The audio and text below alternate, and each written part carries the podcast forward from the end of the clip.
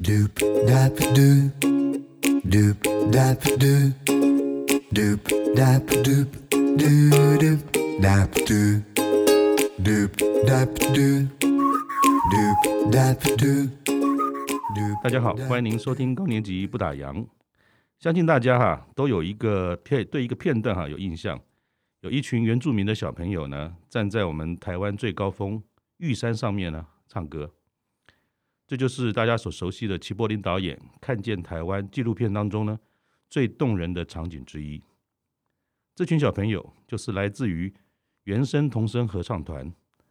带领他们的呢就是我们今天的来宾马彼得马校长。校长啊，他今年是六十有三喽。他投入教育界呢，将近了四十年。三年前，他从南投哈、信义乡东浦国小退休。退休的时候呢，曾经受教于马校长的这些孩子们啊，很秘密的办了一场叫做“他是来乱”的音乐会。哇，我看说，哎，这个胆子会不会太大？竟然对他的老师马校长呢说他是来乱的。那这是个什么样的故事呢？我想待会呢，我们就一起来听听马校长来告诉我们到底怎么一回事。校长您好，哎，你好，大家好。校长，什么叫做他是来乱 的？哦演呃这个演音乐会，而且是在你退休的时候这么盛大重要的季节，呃做的这件事。哎，是这样的， 因为我我的儿子生了一个女儿，嗯那他要用原住民的名字去命名。嗯那么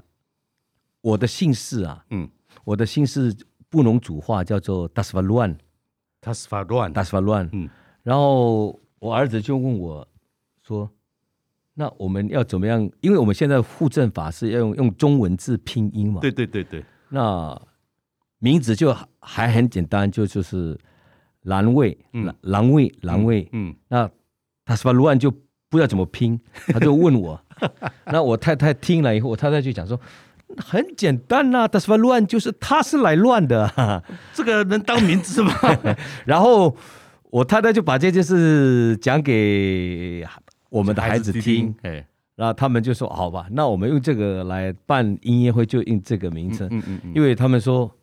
他们从另外一个角度来想嘛，他说，因为我本来是专长是体育对，啊，来玩音乐就是来乱的了，嗯， 所以就这样所以 有子，有那么一点呃不务正业的感不务觉，正业的感觉，是但对，但是也是因为您呃吹奏一池春水，才创造了这么这么多美好的回忆跟歌 声。不敢当了，不敢当， 对，好，那在我们闲聊之前啊，我想也跟马校长聊一下，就是嗯，我们知道您来自于布农族，对我啊对我住在南投县新义乡，对，然后据说哈、您从小长大的地方叫做九美部落。是是是，那这一个是第一，它应该是很美丽，也在玉山的脚下。对然我后，我家里嗯，门一打开就是对着玉山的主峰。哇，所以我每天真的是开门见玉山，别人要开门见山都很难，你是开开门见见玉山山，。对对对对。那要不要说花点时间介绍一下您从小生长的这个九美部落，让我们认识它？呃，我们这个部落很特别，就是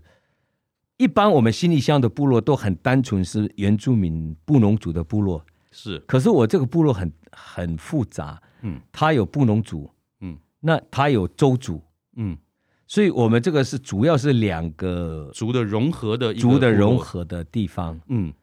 所以在这样的环境之下，我们从小就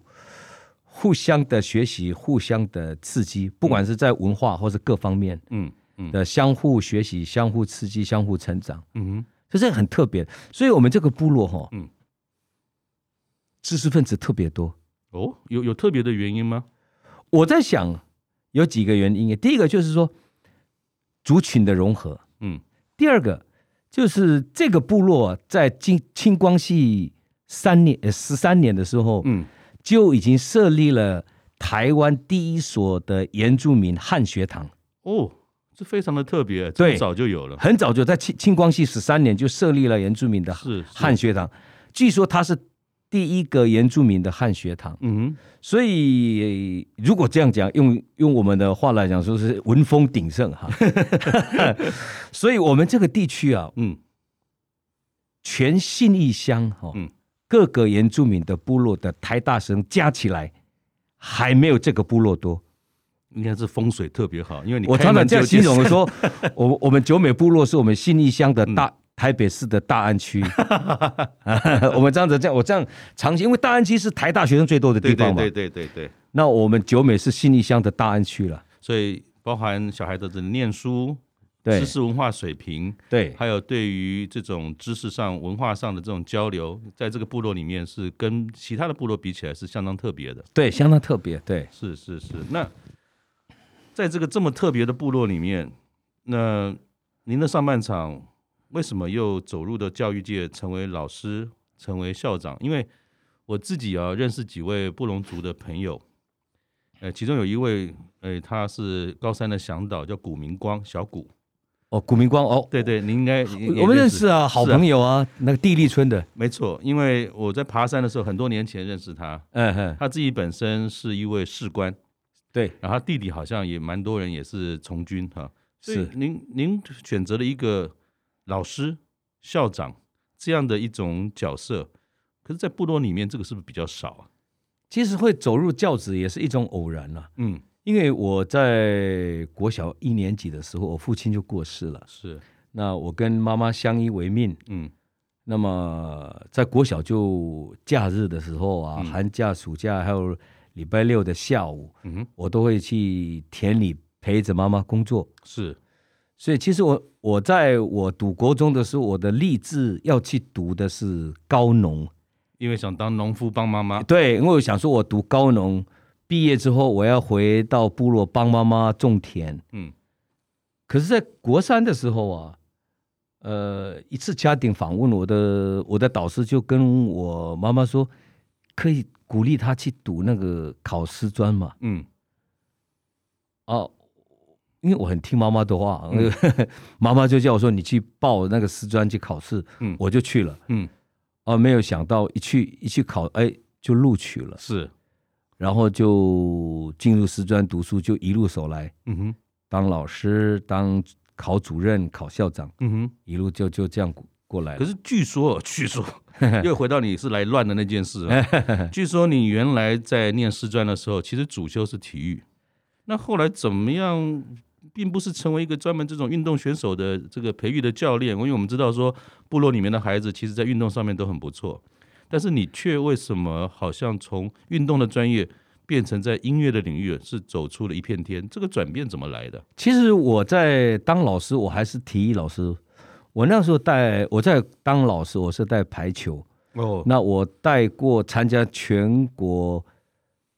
省，那个叫省，那时候还有省嘛，对对，台湾省还没废台湾之省前我我参加过省赛的第三名呢，嗯呃，嗯排球。是后来我当主任，我带巧固球，嗯。我得过全国冠军了，巧固球。哦，所以其实你不是来乱，你呃就算在体育这个 领域也是很厉害的角色。后来我当主任的最后一年，我当主任最后一年，嗯呃，我我我学校另外有一个老女老师成立了合唱团，嗯然后呢，她需要人帮忙帮她指挥，因为她要弹琴伴奏嘛，嗯她找我，嗯我就跟她说：“哎，你找错人了。嗯，可是她不放弃，而且在部落里面的小学校也没有其他的老师可以，所以她就找了校长，嗯，跟校长说：“校长，我们的合唱比赛剩下一个月就要比赛了，嗯我需要一个指挥啊。”嗯呃，校长问他说：“那你觉得谁可以？”他说：“那个马主任可以啊。嗯嗯嗯，那第二天校长就请把我请过去，说：“哎，马主任，我们合唱团比赛了，你去帮忙指挥。”嗯，我们那那那个时候的老师哦，嗯，校长讲一句话，我们都不敢说不啊。那我就这样摸着鼻子就硬是印这样上阵。硬一直上阵。嗯，那第一场的比赛我嗯印象很深刻，因为我们那个那个年代啊非常封闭，你知道吗？嗯嗯部落的孩子几乎没有机会离开部落，或者去外面参加任何的比赛，嗯，都锁在部落里面。是那我们的小孩子哦，第一次坐着游览车要出去参加比赛，哇，好兴奋，非常的兴奋。哇，把出把出去比赛当成出去郊游一样。 其 实，去看看外面的世界，比 对比这个赛还重要。可是就发生了一件事情，嗯当我我印象很深刻，我们在竹山国小，当我们孩子从游览车一下车以后，嗯在操场上就看到很多都市的合唱团嗯在那边发声练习。嗯，那都市里面小孩子唱歌是这样唱的，哈哈哈哈哈哈，这样唱。嗯然后我们的小孩子听到这个这一队也是这样，那一队也是这样，嗯那一队也是这样，嗯，然后呢，他发现自己的唱法跟他们不一样不一样，小孩子吓坏了，嗯跑过来跟我说：“主任，我们不要比赛。嗯”我说：“为什么嗯？”主任，我们的声音跟他们不一样啊。嗯我说：“不一样没有关系啊。嗯”那小孩子说：“他们的声音是对的，嗯我们的声音是错的。”嗯，为什么？因为他发现他的声音、唱歌声音跟他们其他所有人不一样。可是后来的结果哈，后来的结果我们第一名嗯这件事情给我一个很大的震撼，什么呢？当一个孩子没有信心的时候啊，嗯，天赋没有办法成为他的能力，他反而觉得这是个负担。成为负担。嗯所以第二年我考上校长的时候，嗯这个画面一直在我的脑海里面重复出现，嗯就是当时小孩子害怕的状景象景象，嗯一直在我的脑海里面出现。嗯哼那我第二年我当校长，我一直思考说，我要怎我要怎么帮助我的孩子，我能为我的孩子、部落的孩子做什么？嗯可是这个画面一直出现的时候，我就告诉我自己，嗯我要先从建立他们的信信心心开开始。始。嗯所以我就把合唱这件事情当做是建立孩子信心的一个开头，一个起步。嗯就所以我就决定练合唱。就我所知道，其实布农族的美音其实是你的文化的一部分，也是有很多古老的这些曲调的累积哈。，是但是合唱这件事情又要比赛，好像又是一种比较近代的西方的东西。嗯就是当您在就是决定要用合唱来帮孩子建立信心的时候。你选择的方式会不会也跟别人不太一样？在训练他们成为一个美声的歌手的时候，对，其实 我我虽然得到第一名，你知道吗？嗯可是我发现我们的唱腔的的确确不一样，你知道吗？跟小孩子。嗯后来其实我也曾经迷失，你知道吗？嗯后来我学着第二年，我当校长的时候，我真的是很认真的让我的小孩子跟都市里面的孩子唱的一模一样的声音。嗯那年我们也得了第一名，嗯可是我后来发现我不应该是这样，嗯，因为当我的声音跟你一样的时候，其实我没有存在的必要，就没有差别了，没有什么差别。跟台北市跟布农有什么差别？，对，嗯所以我隔了两年以后，嗯我从决定从决定要重新回到自己的声音。嗯我要让他唱出自己的声音、自己的歌，嗯然后在这样的过程当中来建立自己的信心。嗯哼所以我后来的唱法就完全跟都会里面不一样。嗯其实我刚我坦白说哦，我刚用我们自己唱法参加比赛的时候，其实很多评审也都没有办法接受的。那最主要的差别是什么？他为什么不接受一个自然又是古老的，又是这么原汁原味，不接受太多人为的这种污染的声音？他们为什么不接受？因为我们的台湾学音乐的都是接受西方是啊的、是啊西方的是是那是个教音育乐教育或者是嘛它的标 准，那标准。那对于合唱这件事、声音这件事情，还是以西方的美声为主。嗯那我们用原声嗯最原始的声音，嗯哼所以他们刚开始真的是非常极端。我印象很深刻，我第一次这样唱的时候，你知道，我我们我们的评审是这样，都是九十几分跟七十几分，这是两极化。 两极化，你知道吗？嗯就两极两个极端的分数啊。嗯嗯嗯嗯也就是说，有人接受啊，有人没有办法接受。嗯哼可是我坚持，嗯因为一方面我希望我的小孩子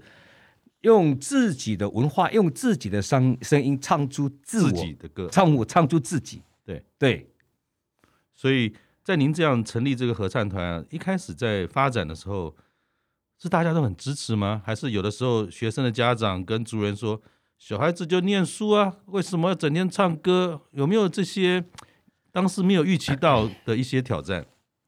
呃，后来刚开始吼，刚开始成立的时候，其实还蛮家长还蛮支持，因为嗯那个时候很少有机会出去嘛。嗯那合唱会有很多的机会，因为我当时其实我为什么练合唱？嗯因为合唱除了比赛外以外，其实我最在乎的就是还有很多的演出、嗯，表演啊，或受邀去演出。嗯嗯那每一场表演，不管你唱的好与坏，哇，底下的观众都给你鼓掌嗯鼓掌，肯定，肯定，那个才是重点。啊嗯嗯重点在那个底下观众给他，因为小孩子在那个鼓掌掌声中长大后，那个信心就会被不一建立样起来的。对，嗯其实我要的是那个部分，所以， 可是后来越唱越有名气的时候，对呀， 就问题就来了，那会是什么样的一种挑战？就很多人会有些家长就开始怀疑，我为什么要花那么多时间去练唱？一定有什么目的，嗯一定有什么，一定有什么甜头，这样， 你知道吗？嗯所以，呃，就有人说啊，可能那个可能马校长哦，利用合唱来出去外面唱歌，一定赚了不少钱。嗯嗯嗯嗯其实后来，其实真的有一点，曾经有一点灰心，你知道吗？因为这样的一种评语，或者是说一般台语讲的“齁心吼驴筋”嘛，哎，就其实就是为了孩子，很对单纯，但是很单却纯是家长或者是家呃这个族人们会有这样的一个评语，其实对应该对也也是蛮大的压力啊。其实很大的压力。其实到现在我还是这样啊。嗯可是我后来我我其实我曾经有放弃啊，嗯，是哦，我们都不知道这一段。我你曾经有想要放弃，嗯那唉我就吊校了。嗯我吊校是我我告诉自己，我去一个新的学校去，嗯，我没有负担，重新开始，我不要再练合唱，真的啊 真的。我本来是这样打算的，是后来 我调到我的新的学校，还有我的一群好朋友们啊，嗯就上山七八个就上山来看我，嗯到一个新的学校就上山来看我，然后离开的时候就丢了五万块钱给我，说校长，这五万块钱留着，你到新的学校吼、需要买合唱台，你哪壶不提呃哪壶不提提这壶， 对，他就把五万块留下来给我说，这个你拿去买合唱台。嗯他给我了以后，其实我一个学期我都没有动静。嗯后来这位朋友看我都没有动静，他就讲说，寒假又上山来，就跟我说，呃，今年五月我要办一个音乐会，你们要上来演出。嗯，我在这样的压力下，不得不去重出江重湖，复讲我， 用最短的时间，从二月开学到五月，将近三个月的、将近三个月的时间，嗯重新练合唱团，去参加这场音乐会。那你当时的内心会不会也有些纠结？因为你已经放下了，结果又有一个机会，有个朋友希望你能够持续做到你原来让大家非常肯定的事，你又犹豫了半天，然后在不得已的状况之下，又重新开始了这个重出江湖，就是见山是山，见山不是山之间，你内心的那个 OS 是什么？后来你知道吗？我我从我参加了那个音乐会之后，其实我我也在调整自己。嗯我说我干嘛要去在乎人家？我自己清楚我在做什么事。是，那我一直心里脑脑海脑海里面一直转，一直出现我妈妈讲的那那讲的那件事情。嗯然后，因为我我把妈妈讲的话当成是一件非常重要的事情。那校长，因为刚才我们讲那个妈妈的话，实际上是在我们开录之前，你要不要补一下？就是说，你从小有一个过程，哦好，OK，妈妈告诉你一些话，也 OK 支持你走到今天。因为我我在读国中的时候，有有一天一个牧师跟我说，有一个牧师跟我说，你认真读书哈，嗯你如果有办法在班上考上前三名，我要发奖金给你。嗯我听到这句话，因为我家里很穷啊，嗯，所以我就说啊，既然有人要给我奖金，那我就太 好了，太好，我就努力，我就努力拼读命干书。哎，，果然学期结束，我我记住我记得没错，我应该是班级的第二名。嗯所以那一年的暑假的礼拜天，在教会的聚会的时候，牧师就当着所有的人的面前发了一个奖金给我。嗯哇，那时候好好好荣耀，你知道嗯吗？嗯嗯嗯，。我全教会里面大大小小全部看我一个人领奖学金 好过瘾。哦，对，那种被激励的感觉。嗯后来我回去的时候，我把奖学金那个奖那个信封打开，哎、嗯嗯嗯没有拿给我妈妈，嗯，我妈妈打开以后里面五十块钱，哦，当时那五十块钱非常非常的大，呃可以买很多东西去。 对，大概六十年六十一年的时候，嗯，那我妈妈就把五十块钱拿给我说：“这是你得来的，得的，用努力得来的，嗯嗯就拿去用，拿去买你需要用的学用品。嗯嗯，”不过当时妈妈还交代一句话：“你要纪念牧师的恩典，嗯，将来有一天你长大了，你也要这样去帮助别人。所以妈妈这句话，在你经历过人生的某一些低潮跟挣扎，好了，”对，你你你你又在决定说，其实做你喜欢的事，带着孩子们一起练唱，这是你觉得非常愉快也觉得有意义的事，所以对你又重出江湖了吗？所以我就用妈妈的话重新来提醒我，嗯，要去帮助别人，嗯。那我为什么要去在乎别人的话，然后，呃，把把这份爱心也给丢掉了？嗯所以我就重新在从那一次以后，我就重新开始，嗯。才继续练唱，哼一直到现在。那我知道哈，就是您带领的这些孩子，他们这些布农儿族、布农族的孩子的歌声哈，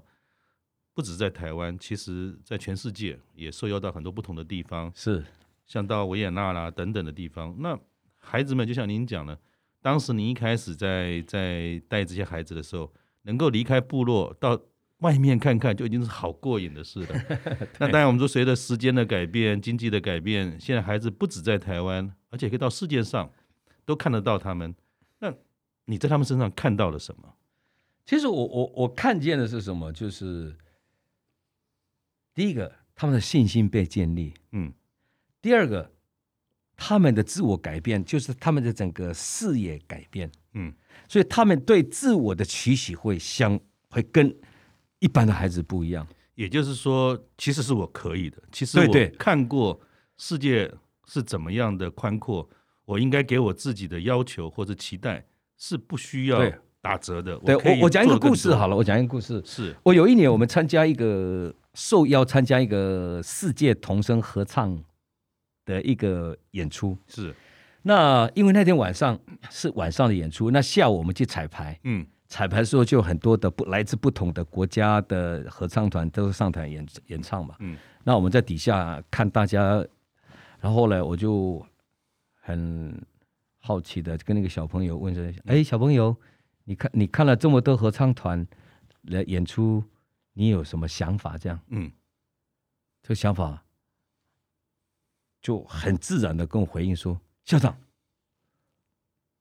我相信没有。”他说：“我觉得我们的声音是上帝亲吻过的声音。”哇，我好有自信，你你知道吗？嗯嗯非常有自信。嗯哼那再来就是说，因为我们的孩子看走出部落看的多了，嗯所以他们对自我的要求会相对会比部落其他孩子来得更高，所以我们的小孩子能够很主动、很积极的把握一些学习的机会。嗯，你看，我们的孩子现在已经有三位去美国读书，哇，那三有三位读高中，也嗯到国外去读高中。嗯哼对，那你看，因为坦白讲，其实我我带的这些小孩子都不是嗯，呃，他们在部落里面都算是非常弱势的小孩，嗯他们靠着努力，他们到国外去读书，嗯哼因为他们觉得。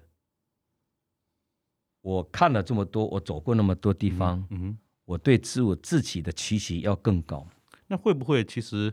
我们说，当你今天这是一个天平的两端嘛，就是当你没有自信的时候，其实是被封闭的，是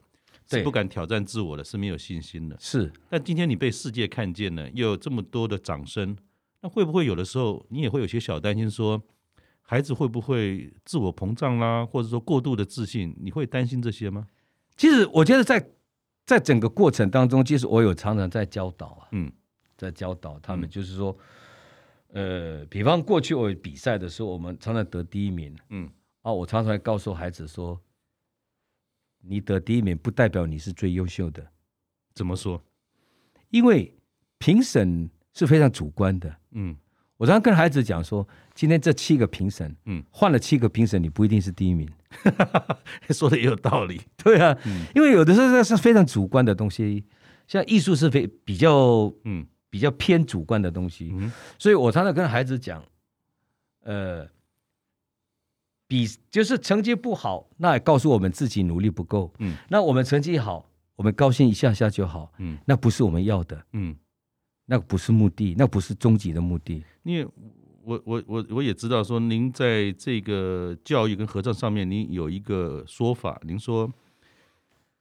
其实合唱的本身并不是最重要的事情，对，而是这个过程，您看到的是教育。是然后你也说，其实我们在就是带领这些孩子，我们并不做训练，我们是在做教育。是是是您是您可以就比较明确的讲一下，就是说您所看到的这些合唱这件事情跟教育，你是怎么让它结合在一起？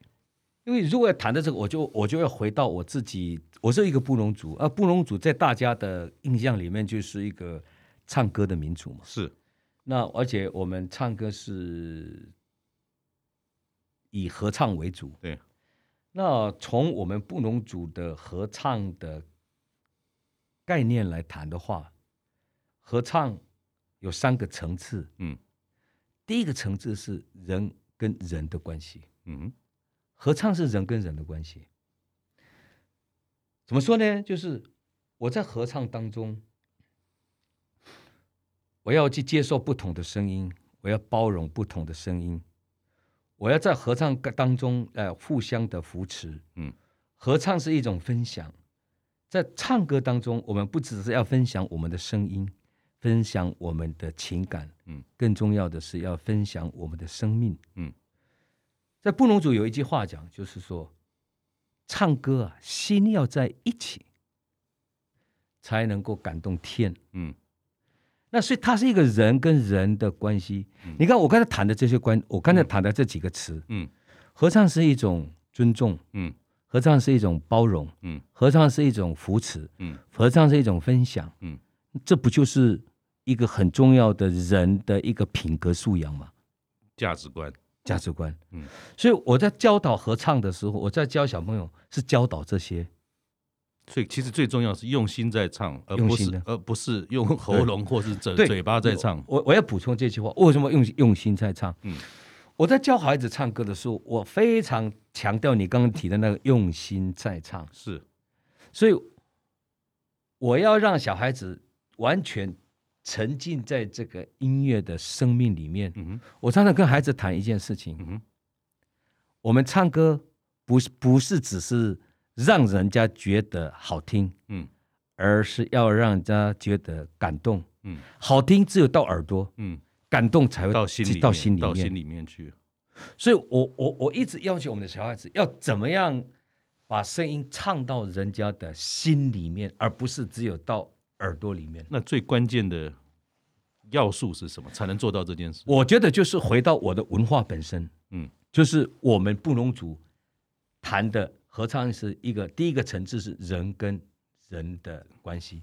那第二个关系是什么呢？人跟大自然的关系，嗯哼，环境，环境。嗯，第三个层次是人跟天的关系。哦，这个应该最难。对，所以我们常常告诉孩子说，唱歌是，所以我每次带着在唱歌之前，我都会带着小孩子祈祷。嗯，我们在祈祷当中跟孩子讲，我们不是，我们不是要夸耀我们自己唱的好，嗯，我们是要用我们的心，虔诚的心，嗯要唱给我们的上帝来听，嗯哼那是不一样的层嗯次。哼嗯哼所以小孩子为了要唱给上帝听，他会用心去听，用他的敬虔，嗯非常就是非常敬虔的来唱这首歌，嗯唱这首歌。嗯哼那个歌就会有生命，嗯哼，就不一样。因为不是为了要得名，为因为并不是为了要好听，而是用一个心去告诉一个看不见在上面的观众说对，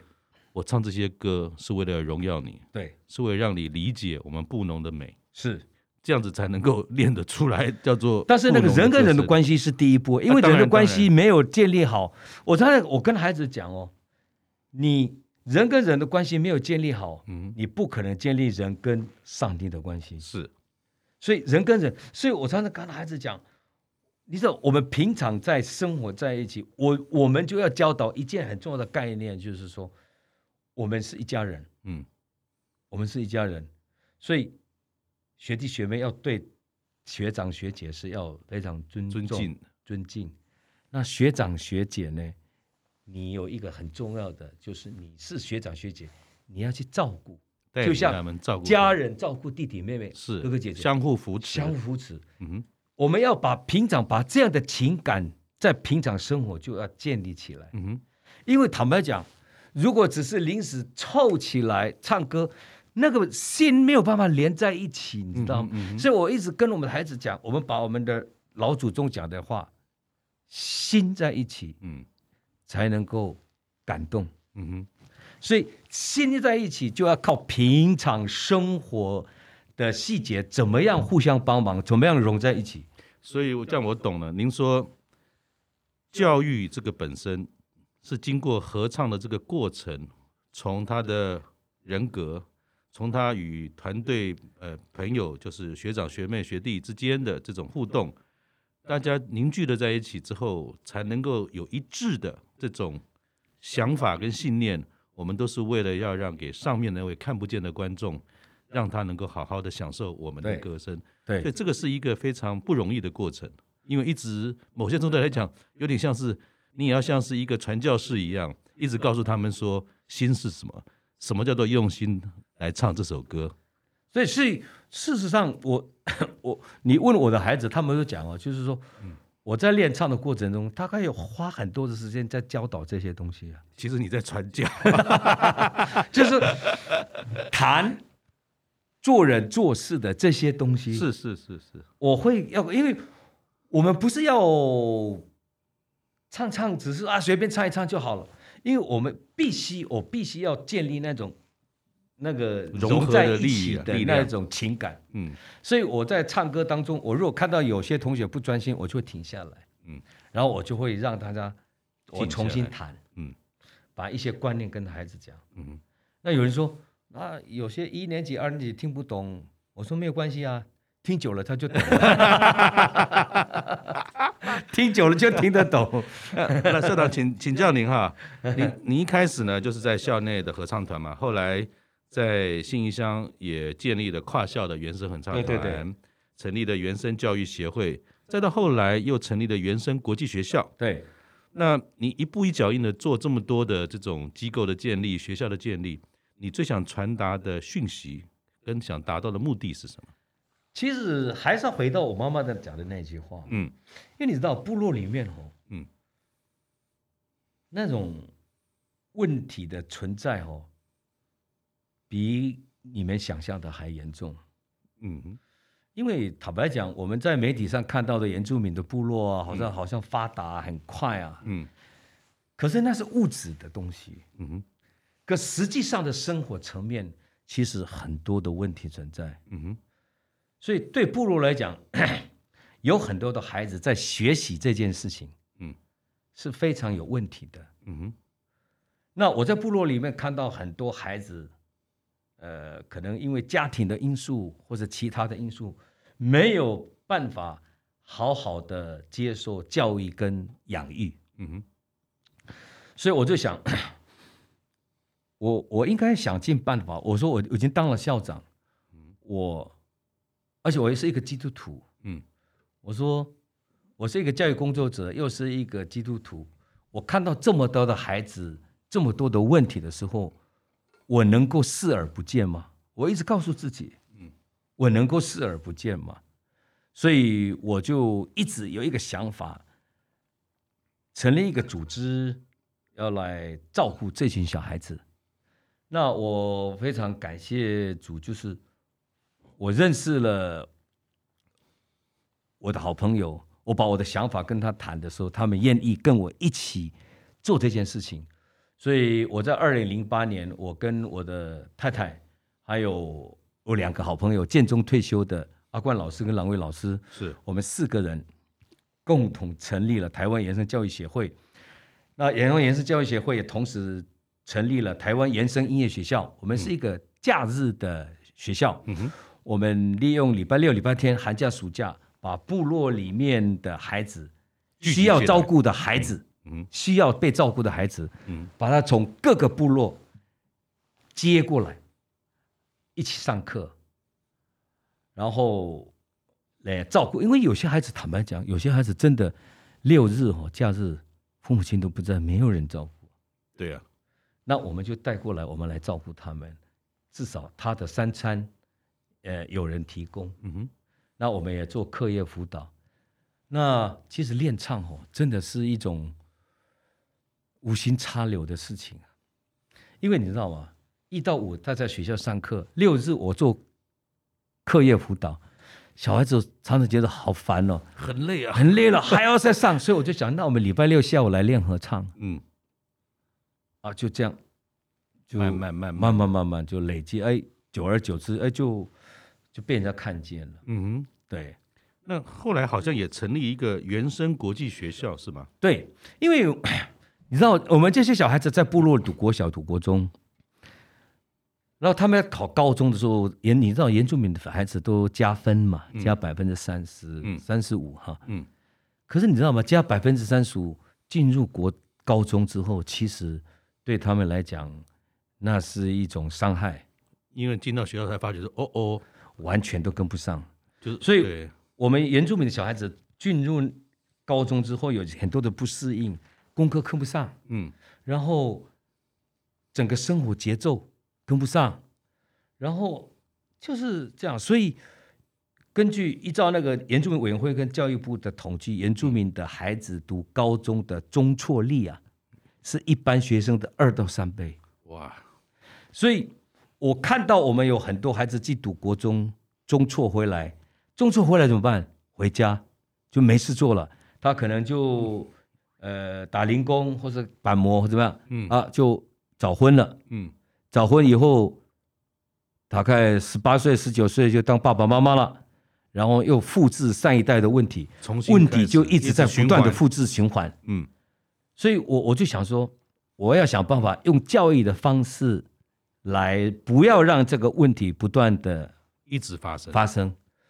所以我们就成立了延伸国际学院，它是高中部，嗯让我们的孩子在读高中这个阶段，不至于因为这些因素而中辍。嗯哼所以我们在读我们的我们像我们在我在关渡设我们在关渡设了一个延伸国际学院嘛，是我们花了很多的心思，花了很多的钱，花了很多的力气去照顾他们。嗯哼他们来这边读书，衣食住行几乎都免费的。嗯哼那我们都要向社会各界去募款去照顾他们，嗯哼因为这些小孩子都是来自于部落里面的弱势弱势势，甚至有些孩子如果没有来读这里，他是没有办法读高中的，因为他的家庭没有办法支撑他读高中的生活。但是我们就是帮助他们做这样的事情，嗯哼对，所以我们已经成立了，已经有两届毕业。嗯那这些小孩子都能够顺利的到大学毕业，哦那很到大棒学，那很可是棒嗯读了大学之后，我们还是持续去帮助哦。我们跟人家不一样，就是说，呃有些人都读大学那是你家的 事情，可是我们很清楚知道这些孩子读大学可能会面临什么问题，我们还是持续的一直帮助他们，支持他们。我们要帮助他到大学毕业，嗯哼进入职场，因为只有这样才有办法，呃，让他延后结婚，嗯哼因为你早婚问题就会出现。嗯哼，那大学毕业，心智就算是已经成熟，就让他准备好，准备好，不要对。提早去面对他不需要去面对的问题。是是是，就是我们要让他准备好了，成熟了，嗯再接触这些事情。所以，我们我们的小孩子从一路从国小、国中一直到高中、大学，我们是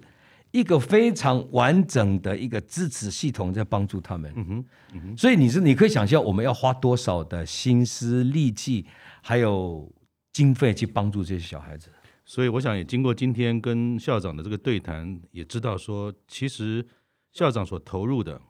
不止他个人，还有背后一大群诶支持校长理念、一起做这些事的人。大家不要只听到美丽的歌声，是其是实是更关键的是，校长跟他这些朋友们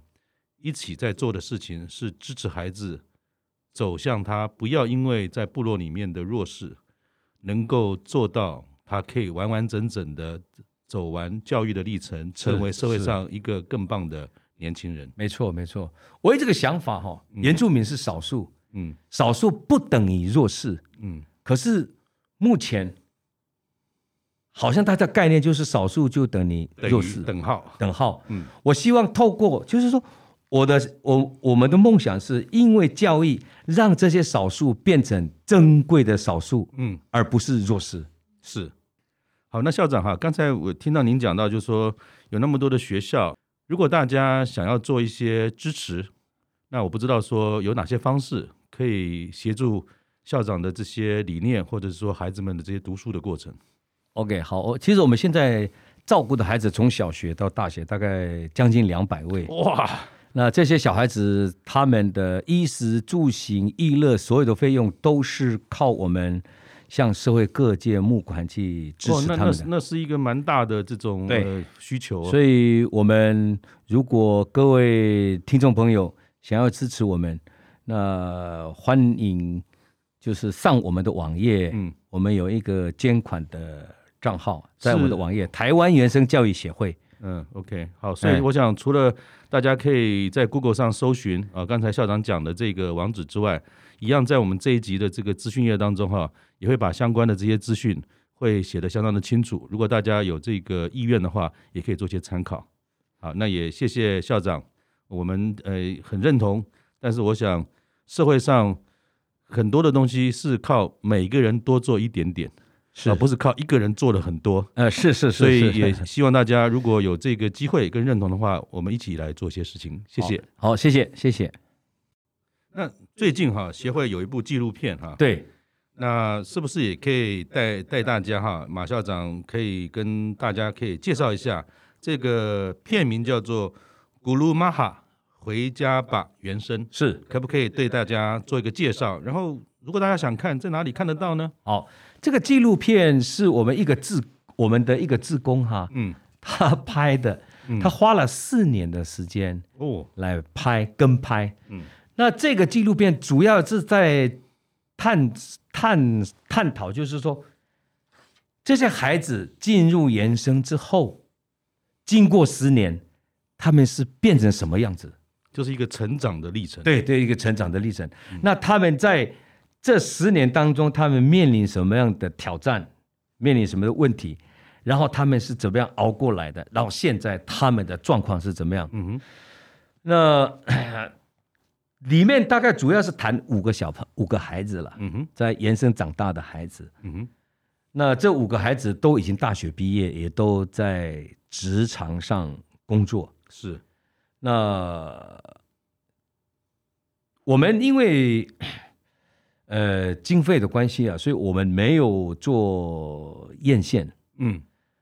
那我们鼓励社会大众就是呃来申请公播，免费的申请公播啊、嗯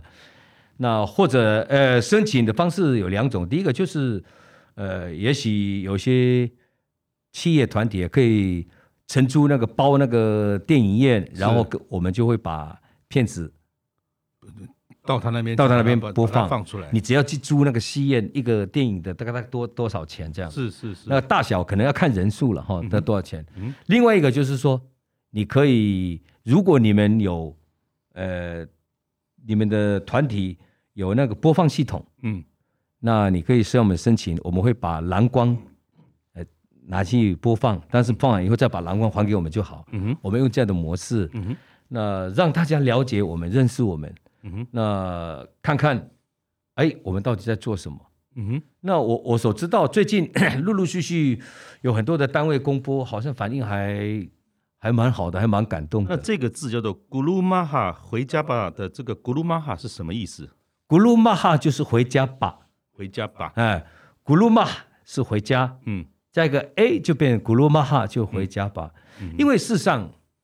我们的原生的孩子都把原生当成是家家，嗯，它是一个我们的孩子每个每一个长大的孩子都都认为原生是他的第二个家，甚至于在纪录片有一个女孩她说。我回第二个家比第一个家的次数还多，对啊，然后他们都会叫我第二个爸爸， 每一个孩子都是要叫我说我是他们的第二个爸爸。那请教校长，就是说，像您刚才提到，孩子们把跟您在一起的这个地方叫做第二个家，对，也把您也称呼为像是父亲一样的尊重。嗯，这个可能是您当时决定做这件事情的时候，或者说重出江湖的时候，完全没有想到的。那今天走到这边，有了这部纪录片，看到孩子的成长的过程，那请教校长，你自己的成长过程可以分享一下吗？这么多年来走过，看到孩子的长大，看到你自己的不同，其实坦白讲，我一路走来是非常辛苦了。嗯即使到了现在，人家看到的是我认为是我光鲜亮丽，我其实我我坦白讲，我不是一个很喜欢抛头露脸抛，头露脸的， 真的，我是比较喜欢低调。可是因为我做这些事情，有的时候不得没有办法，没有办法你必须你不走到前面，谁走到前面？，对，哦，其实我的个性，我只想默默的做事情。嗯其实我常常在想啊，在我还没有人家还没有注意我的时候，其实我已经十几有将近二十年的时间做这些事情，做、嗯做这些公益的事情是啊。后只是后来因为媒体不小发达心了，曝光了。 变成如果没有票，哇！我坦白讲，如果没有媒体的曝光，其实我还是做一样的事情。是，我还是做一样的事情。哼嗯那其实蛮辛苦的，说真的，那这么多年来，您刚才提到蛮辛苦的，能够跟大家说，您觉得最辛苦，但是你觉得最值得的事情是什么？其实坦白讲哦，虽然我常常说很辛苦，可是这这种辛苦对我来讲已经是一种享受。呃，苦到最后变成乐了嘛？对，苦到最后是就变成我就是说，纵使还有我常常讲说，纵使还有很多的诽谤啊、污蔑啊，可是对我来讲，我已经百毒不侵啊了。不在乎 了。我常常会这样想，你知道吗？嗯，还好我的存在让你有生活的目标来攻击我。 哇，真的我觉得，我真的是佩服校长这么这么乐 天。我想，我已经，我已经，所以我现在没有，我我现在就是对人家对我的怎么样，我都会把它当成一个很有趣的事情去看待。反而你在服务这些人。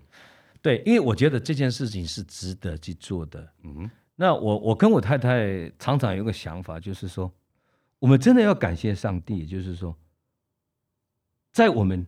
活到这个年纪的时候，我们还有这样的价值去帮助别人，嗯哼，你知道吗？我们还有那种功能去照顾别人的小孩。嗯哼，这所以是一种荣耀跟恩典。对，所以我常常讲，我常常跟我跟我的太太常常真的是感谢感谢主，就是说，让我们这这种年龄年纪了，还有这样的价值。嗯哼，那嗯你你三年前哈、其实也就是从你的岗位上，从教育界也退休了嘛。对。那有没有当时想说，哎呀，这么多事情，一个是学校的事，一个是合唱团里面协会的事等等，有没有想过说，其实可以放慢一下脚步，花点时间留给自己，留给家人呢？呃，我其实我是提早退休的，嗯我还没有到届龄啊。我是想说，其实我想退休，主要是想我想要专心来做学会的事情，嗯哼因为我我我当我还在学校公家机关服务的时候，真的没有办法专心做，呃两边很两难边兼顾到。很难兼顾，嗯哼，所以我就想说，那我就干脆退吧，就专心做协会的事情。嗯哼，那对退休后这三年来，是不是所有的时间其实没有花在休息，全部放在协会， 其实根本就没有退休这件事，只是换个地方上班，是这样子吗？哎、我跟你讲，我 我在退休的时候，我给自己许一个愿啊对， 我除了我除了是要做原生的事情以外，嗯我要去当农夫，因为我小时候我哼，不 你是跟讲妈妈吗妈妈帮他对，做农嗯我我喜欢做农，所以我想，我小时候我本来想要当农夫的嘛，嗯嗯啊，没有做成农夫嘛。我知道嗯退休以后，我可以除了做原生的事情、协会的事情以外，其他还有一些时间就做农夫，做农夫。我的的确确也做了，嗯做了一些，比方说我种了梅子啊，种了苦茶树啦、种了咖啡，种了什，种很多东西啊。嗯 可是你知道吗，我没有时间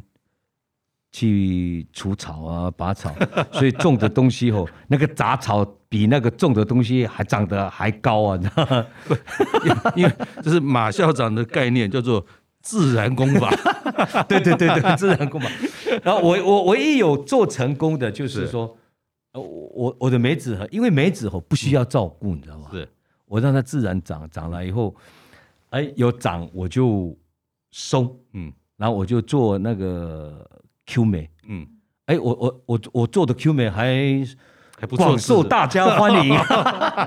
我今天因为没有没有没有带，下一次你你你有机会我再我我再拿给好好好我也可以我我的帮 Q 美，是大家还蛮喜欢的。 对，前几天还有一个吃过我 Q 美的人，他是开那个餐厅，嗯他就问我说：“你的 Q 你那个梅子好好吃啊，嗯你有多少存量？我全部嗯买。全部来了， 我说我的梅子不卖，只送不 卖，只送给朋友。你的煤要给那个有心的人才吃得到。 对对对对对对，那校长最后请教您啊， 哎，退休这件事情对你来讲意义是什么？意义是什么？意义就是我可以做我想，就是我可以做更多我自己想做的事情。嗯哼，对，就算它是困难，你也不觉得那是一件困难的事，困难的事。那最后就是这句话，困难这件事。呃，我在准备呃访谈校长的资料的时候，校长讲过对于困难一个很有名的话。那我也想说，与其我今天做一个结尾，我想请校长，困难这件事你是怎么看待？作为今天的结尾，我从来不把困难当成困难。为什么？因为如果你把它当成困难，它真的就会很困难。 我只是把它当成一个问题，我去解决它就好。好，谢谢校长，也希望我们的呃听众们能够呃从这一集当中了解，其实马校长也好，或者这群孩子也好，他们的重点不是他们美丽的歌声，而是他们对于人的尊重，对于心的尊重，而且它是一个大家庭。谢谢，我们下次见。谢谢大家，谢谢。好，再见，谢谢校长。